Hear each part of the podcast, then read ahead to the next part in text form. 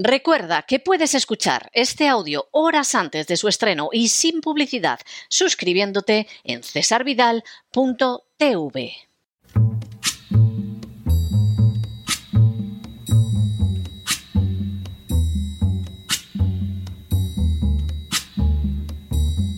La voz con César Vidal, desde el exilio. When the night has come and the land is dark and the moon is the only light we'll see. No, I won't be afraid. Oh, I won't be afraid just as long as you stand, stand by me.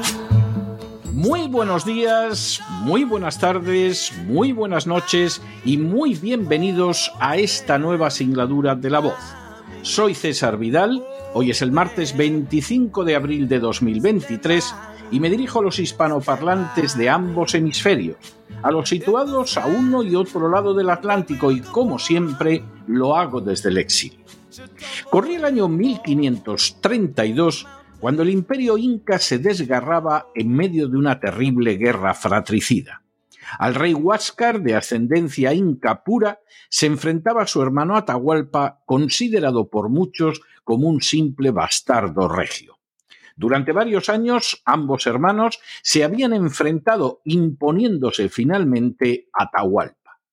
Fue precisamente entonces cuando, con ánimo de conquista, llegó hasta el Perú un reducido contingente de soldados españoles a las órdenes de Francisco Pizarro. Atahualpa se hallaba en Cajamarca de camino a Cuzco para coronarse como nuevo emperador de los incas cuando recibió una invitación de Pizarro para que se reuniera con él en la plaza de armas de la citada localidad. Atahualpa estaba convencido de que podría neutralizar aquella presencia armada extranjera con una facilidad relativa. Pero los hombres de Pizarro, aunque muy inferiores numéricamente, eran también muy superiores militarmente y bien situados en la plaza, consiguieron capturar a Atahualpa y causar una aplastante derrota a las fuerzas incas. Atrapado de manera inesperada, Atahualpa ofreció pagar un rescate a Pizarro por su puesta en libertad, consistente en llenar dos veces la habitación en la que estaba recluido de plata y una de oro hasta donde alcanzara su mano. Las dimensiones de la habitación eran de 11,8 metros de largo, 7,3 metros de ancho y 3,1 metros de alto, y como era de esperar, los españoles aceptaron el trato. De manera impresionante, de todo el imperio inca llegaron los metales preciosos, cumpliéndose así la parte del pacto que le correspondía al inca Atahualpa. El 18 de junio de 1533, Pizarro había ordenado fundir lo recaudado por el rescate para que se procediera a su reparto, y arrojó un valor español total de un cuento y trescientos mil veintiséis mil quinientos treinta y nueve pesos de buen oro, es decir, 6.102 kilogramos de oro. El total de la plata fundida se valoró en 51.010 marcos, es decir, 11.732 kilos de plata. De esta manera, el rescate de Atahualpa entregado a los españoles se convirtió en el mayor de la historia de la humanidad, valorándose en 2015 en 232 millones de dólares el oro y 6 millones de dólares la plata, aunque en valores de la economía del siglo XVI estaríamos hablando de un equivalente a 695 mil millones de dólares de la actualidad. Con todo, la historia no terminó ahí. Temerosos de la puesta en libertad de Atahualpa, los soldados españoles presionaron a su jefe para que diera muerte al Inca, y efectivamente así sucedió a ser condenado por un tribunal español bajo las acusaciones de idolatría, fratricidio, poligamia e incesto, los españoles ofrecieron a Atahualpa dos opciones. O ser bautizado en la Iglesia Católica y a continuación ahorcado, o no bautizarse como católico y ser quemado vivo. Atahualpa aceptó la segunda opción mientras su país, sumido en el caos, se veía sometido al inicio de una explotación de casi tres siglos por parte del imperio español. La independencia la libertad y la soberanía tendrían que esperar. Y es que fiarse de los emisarios de un imperio ansioso de obtener territorios y riqueza nunca es una buena política. En las últimas horas hemos tenido nuevas noticias sobre la manera en que Ucrania está siendo saqueada por compañías multinacionales. Sin ánimo de ser exhaustivos, los hechos son los siguientes. Primero, Bloomberg acaba de publicar una información señalando cómo las riquezas nacionales de Ucrania van a ser entregadas en manos de compañías extranjeras. Segundo, Así, Bloomberg indica también que a inicios de mayo de este año el gobierno de Kiev va a dedicarse a vender los bienes nacionales a empresas extranjeras. Tercero, de entrada, también según Bloomberg, una serie de empresas nacionales que van desde productores de fertilizantes a fabricantes de insulina y hornos de fundición serán vendidas por el gobierno ucraniano por 400 millones de dólares. Cuarto, otros 190 millones de dólares vendrían de alquilar tierras de labor, según ha señalado Rusten Umerov, presidente del Fondo de Propiedad Estatal de Ucrania. Quinto, a esto se une la propiedad de la tierra de cultivo, que la ley ucraniana limitaba a los nacionales, pero que ahora podrá pasar también a extranjeros. Sexto, a lo anterior se suma la liquidación de la Banca Nacional, dos bancos dedicados a cuentas familiares y a negocios, que también pasaría a manos extranjeras. Séptimo, igualmente pasaría a manos extranjeras la energía nuclear de Ucrania, que también es propiedad nacional. Octavo, de manera semejante, la Compañía Nacional de Gas Naftogas podría pasar a control de ExxonMobil, Halliburton y Chevron, que por cierto tiene un papel extraordinariamente relevante en el hecho de que Nicolás Maduro pueda seguir en el poder en Venezuela. Noveno.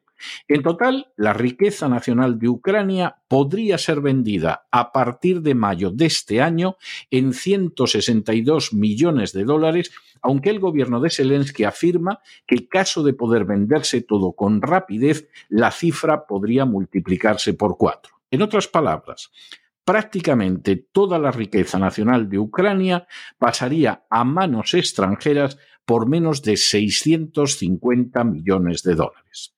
Décimo.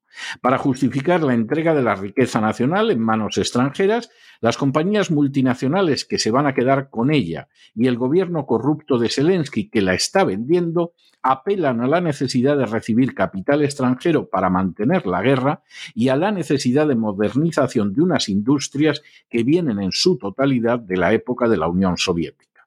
Un décimo.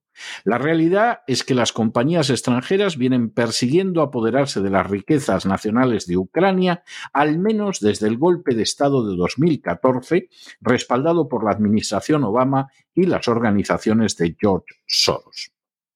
Duodécimo. Desde el golpe de Estado de 2014 hasta la actualidad, el Fondo de Propiedad Estatal de Ucrania ha sido presidido por una decena de personas. De ellas, dos supuestamente se suicidaron y otra más está siendo investigada en la actualidad por acusaciones de malversación. Décimo tercero. Para poder llevar a cabo este inmenso expolio de la riqueza nacional de Ucrania, el Parlamento tiene que aprobar una serie de reformas legales que chocan con la misma Constitución. Sin embargo, dado que Zelensky ha ilegalizado una docena de partidos de la oposición, encarcelado a los disidentes y cerrado medios de comunicación que no le son sumisos, es de esperar que el expolio se pueda llevar a cabo con facilidad. Décimo cuarto.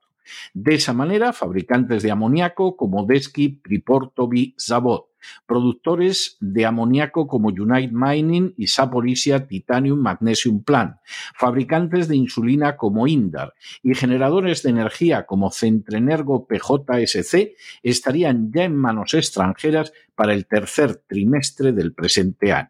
Décimo en paralelo a ese proceso de venta apresurada de la riqueza nacional, el gobierno ucraniano está barajando la posibilidad de nacionalizar el JSC Sense Bank, que cuenta con una notable presencia rusa y que es una de las mayores fuentes de crédito del país. Décimo sexto. La gestión del dinero enviado a Ucrania ya se entregó el año pasado a BlackRock.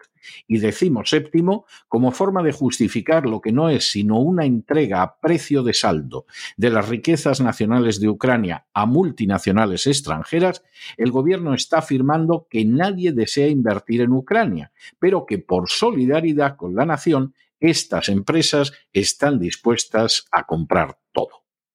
La situación de Ucrania ha sido desde hace años objeto de una serie ininterrumpida de cínicas mentiras. Cuando el presidente Yanukovych intentó evitar que Ucrania acabara en manos de las decisiones de la Unión Europea, convirtiendo a la nación en una colonia, se vio derribado por un golpe de Estado articulado por una agresiva administración Obama y por las organizaciones de Soros, según reconoció este mismo. Semejante golpe de Estado cuajado de asesinatos de falsa bandera fue denominado la Revolución de la Dignidad.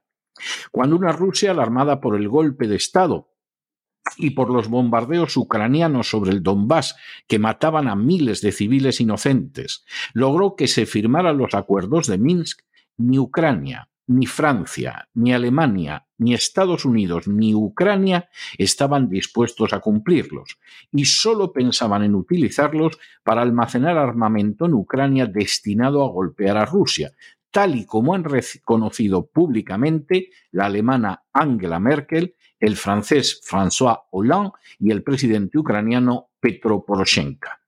Cuando se decía que se ayudaba a Ucrania a cumplir con el compromiso adquirido de desmilitarizarse, la OTAN ubicaba en territorio ucraniano tropas y armas de destrucción masiva, en especial laboratorios de armamento bioquímico prohibido por la legislación internacional. Cuando unidades literalmente nazis entraban a formar parte de las Fuerzas Armadas ucranianas, como fue el caso del batallón Azov, y cuando se honraba a genocidas como Stepan Bandera oficialmente, se cerraban los ojos presentándolos incluso como héroes. Cuando se afirmaba que Ucrania defendía su libertad, se ocultaba que Zelensky, con un totalitarismo superior al mostrado por personajes como Nicolás Maduro o Daniel Ortega, había legalizado una docena de partidos políticos, había cerrado varias televisiones que proporcionaban información que no le favorecía y había encarcelado al principal dirigente de la oposición en el Parlamento ucraniano. Cuando más de 113 mil millones de dólares fueron entregados a Ucrania para su supuesta defensa, se ocultaba que el dinero era robado a manos llenas por Zelensky y su cuadrilla y también que se flanqueaba con finalidades inconfesables. Cuando se hablaba de ayuda a Ucrania, se escondía que ya antes de producirse la intervención rusa se había acordado un plan de supuesta reconstrucción que no consistía más que en el reparto de las riquezas nacionales ucranianas entre un conjunto de compañías multinacionales. Y ahora, cuando se habla de integrar a Ucrania en el mercado libre y de acabar con la corrupción, no asistimos más que al obsceno espectáculo de cómo se aprovecha la guerra para adquirir de baratillo las riquezas nacionales de Ucrania, evaluando un caudal de valor inmenso que incluye fábricas, bancos y tierras en menos de 700 millones de dólares.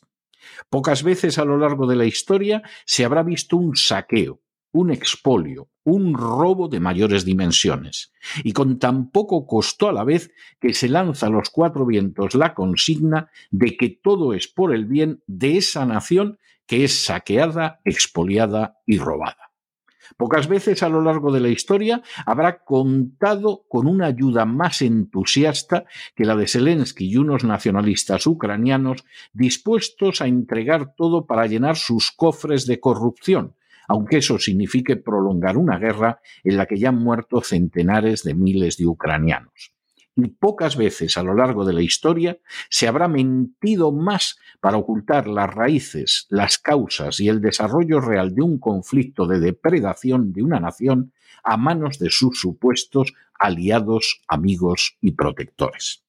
Al final, una vez saqueada Ucrania con la ayuda de Zelensky y de su corruptísima camarilla, ni siquiera estarán garantizadas su soberanía, su independencia o su libertad.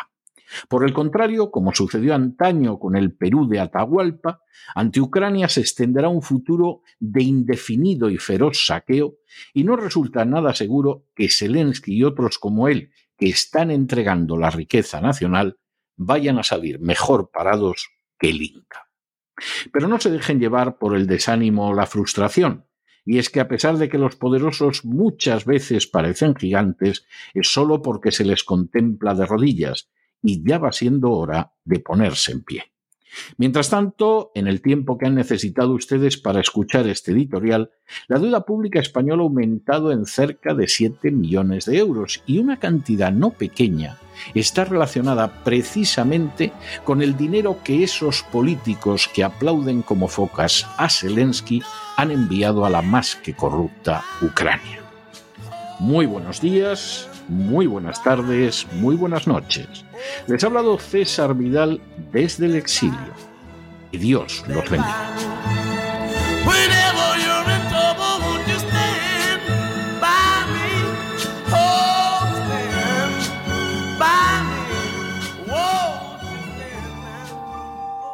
Esta sección está patrocinada por crowdfunding con el siguiente mensaje.